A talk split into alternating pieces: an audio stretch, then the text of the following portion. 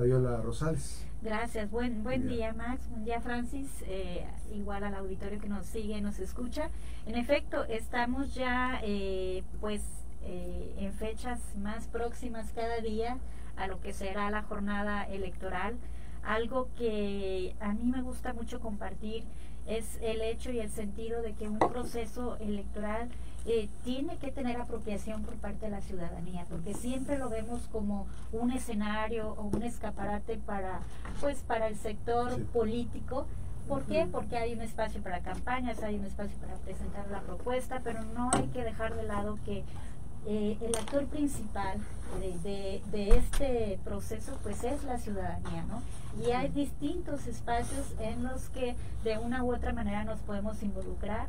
Uno de ellos es precisamente, y que representa también una oferta laboral, eh, el espacio para colaborar con el Instituto Nacional Electoral como capacitador asistente electoral.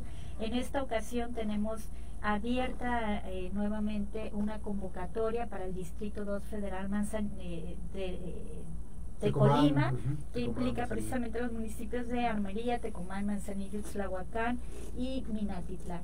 Esta convocatoria eh, abrió hace algunos días, cierra el próximo 14 de febrero y pues la invitación es que a la ciudadanía que desee sumarse a este esfuerzo y este trabajo conjunto que consiste precisamente en visitar a quienes resultaron insaculados el pasado 6 de febrero en sus domicilios para notificarles que resultaron insaculados eh, y pues invitarles a que se sumen a este ejercicio y capacitarles para que puedan desarrollar la función como eh, pues funcionarios de casilla, ¿no?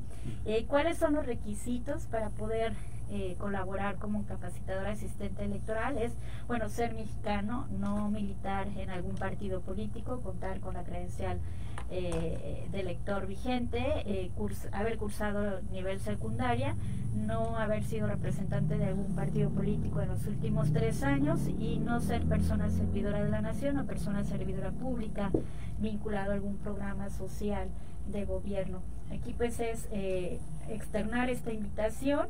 Eh, los informes para más detalles respecto a esta convocatoria pueden ser directamente en la Junta Distrital de Manzanillo, que se encuentra en Avenida Elías Zamora Verduzco 2114A o al teléfono 314-138-3779 y bueno también eh, la página web de reclutamientos SEICAE.INE.mx donde vienen pues más detalles respecto a esta convocatoria. Eh, consejera, esta, esta parte del, de la, del trabajo, ¿cuántos espacios se están aperturando en esta convocatoria? Pues hay un espacio eh, importante, lo que se trata es precisamente de fortalecer la estructura que se tiene. Aquí la invitación es que se sumen a este proceso, que puedan consultar la convocatoria.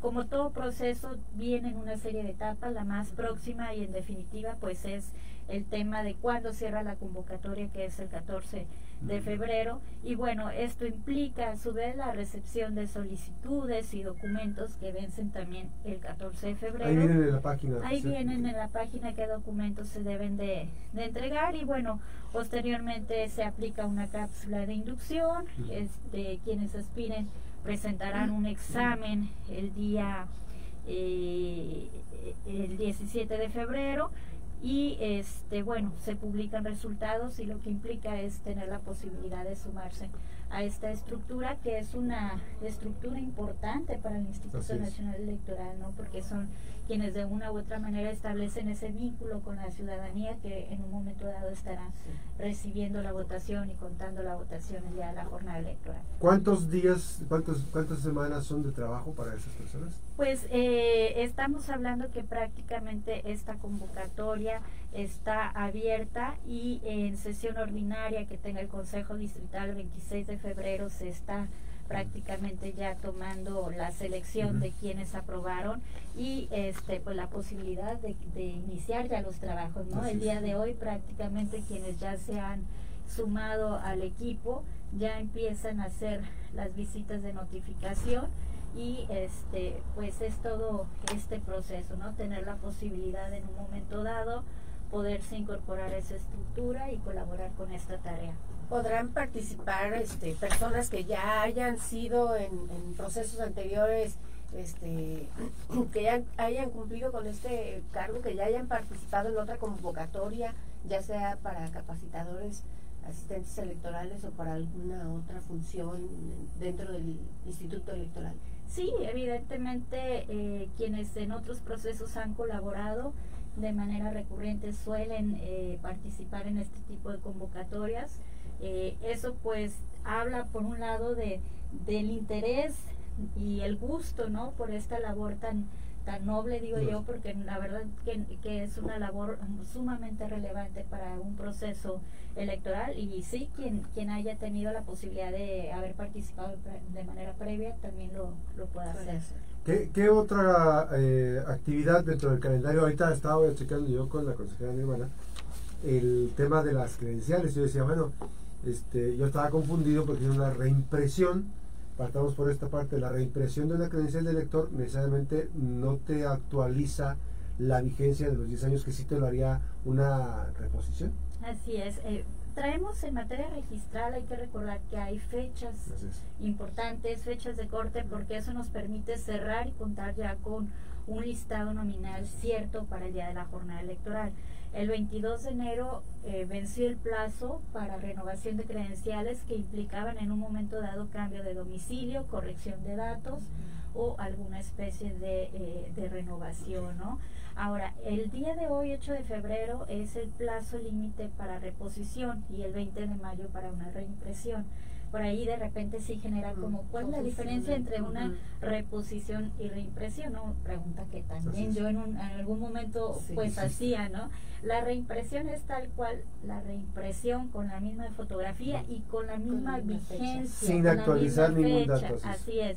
La reposición, en cambio, es nueva toma de fotografía e implica eh, pues una nueva vigencia a partir de ese momento. Entonces, aquí es importante tener presente 8 de febrero, 20 de mayo en caso de una reimpresión y quienes hayan tramitado su credencial de lector y no la hayan recogido, pues se tiene hasta el 13 de marzo para que puedan pasar a recoger eh, estas, estas credenciales. Y este hay que recordar que eh, pues para tener la, la, posibilidad de ejercer el voto eh, este pues hay que contar con este documento vigente para estar en lista nominal y 14 de marzo perdón es el día límite para recoger eh, credenciales entonces la, la reposición hasta el día de hoy estarán trabajando los módulos. Ah, el eh, día de hoy en, su horario habitual y el 20 de mayo reimpresión. ¿Qué hay que llevar nada más la prueba credencial del lector? La credencial del lector y normalmente es, eh, si no mal recuerdo, creo que comprobante de, domicilio. Es un proceso muy muy ágil, la verdad es que... No es tan complicado. No es complicado, e incluso en línea se saca eh, cita, y es muy... Sí hay que sacar cita entonces. Sí, de preferencia hay que sacar cita. Mm, doctor, yo había escuchado en un spot por ahí de que todavía podían recoger credenciales o había una fecha todavía para recoger credenciales que se habían solicitado en 2022. ¿Cuánto tiempo se guardan? Es todo un proceso, incluso hay una comisión de vigilancia precisamente para aquellas credenciales que en algún momento no se recogieron y llegado el momento por cuestión normativa incluso se resguardan todavía un tiempo adicional y después de ese tiempo se, se, se destruyen eh, no tengo el dato ahorita preciso, Francis, si no quisiera este, compartir alguna información errónea, pero con gusto eh, consulto el dato y, se los proporciono, porque sí es el caso de credenciales, entiendo ya del 22, sí, ¿verdad? Sí, con, con, gusto consulto y por ahí eh, les proporcionamos el dato. Pues está la invitación, así es que la apertura está la convocatoria para el trabajo, si quieres trabajar en el Instituto Nacional Electoral tienes la posibilidad de participar. Está la convocatoria hasta el próximo 14 de, febrero. para eh, llevar tus documentos. Es en Distrito 02. Distrito 02. Ahí en Manzanillo, principalmente para tener todos esos datos. ¿no? Pues ahí está la invitación. ¿Y algún dato que se nos eh, este, se escape ah. de del calendario electoral 2024? Eh, rapidito, si me permiten también, extender, extender la invitación para sumarse al ejercicio de observador u observadora electoral. La fecha límite para presentar solicitud es el día 7 de mayo. requisitos ser ciudadana o ciudadano mexicano contar con eh, pues eh, con la solicitud de acreditación y tomar el curso de capacitación que puede ser en línea o en algún momento de manera presencial la recepción de las solicitudes pues son como les compartía en línea creo que eso ha agilizado mucho pero quien en algún momento requiere asistencia pues las juntas eh, distritales también pueden apoyar para eso. Que además hay que decirlo, un observador electoral, este, invariablemente es una o un ciudadano, mujer o hombre, mujer, que va a poder tener acceso a los espacios donde se está desarrollando la actividad dentro de 113 días que estamos ya. A estas horas ya estarán aperturadas las casillas, muchas de las casillas a las 8 con 21 minutos ya estaremos empezando a votar eh, para presidente, para senadores, para eh, diputados federales, diputados locales y presidentes municipales, las figuras. Los las y los observadores electorales tendrán ese papel. Ojo, no pueden intervenir dentro del desarrollo de la actividad, pero sí llevan una bitácora donde ellos van a mostrar las incidencias, si llegasen a presentar incidencias, o reportar cosas que ellos consideren que no están ¿no? o que están ocurriendo. ¿Es así? Así es, el ejercicio es precisamente tener la posibilidad de dar seguimiento eh, a, las actividades eh, el día de la jornada incluso previo y también cuando hay algún ejercicio de, cómputo, en efecto desde una manera pues respetuosa, sin interrumpir el ejercicio que se está llevando a cabo, pero sí con la posibilidad de presentar un informe con las observaciones que se puedan tener. Aquí, nada más si me permiten compartir algunas aristas que se dan para este proceso eh, por mandato judicial y en garantía de esa amplitud de derechos. La convocatoria se emite también en, en braille para las personas con discapacidad visual porque también tienen derecho a participar en este ejercicio.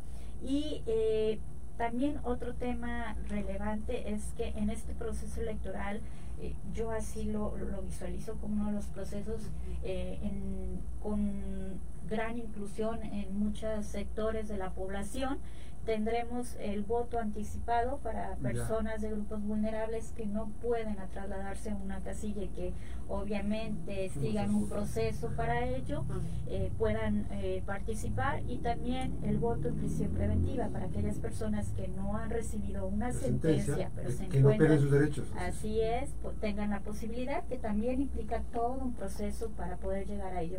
Pero bueno, a, lo que voy rápidamente es que quien haga el ejercicio de observación electoral en algún momento dado puede también observar ah. este tipo de mecanismo de votación. Sí, para, tener la, para no estar la atención en la jornada. Obviamente, pues implica eh, ciertos requisitos, cierta capacidad. Eh, estamos hablando, por ejemplo, el voto en prisión preventiva, pues implicará ciertas condiciones. De seguridad, pero eh, lo interesante es que es esa parte, desde el ejercicio ciudadano de observación son dos mecanismos nuevos que se estarán implementando y que sería sumamente relevante contar con pues con la impresión de, las y los ciudadanos sobre estos ejercicios.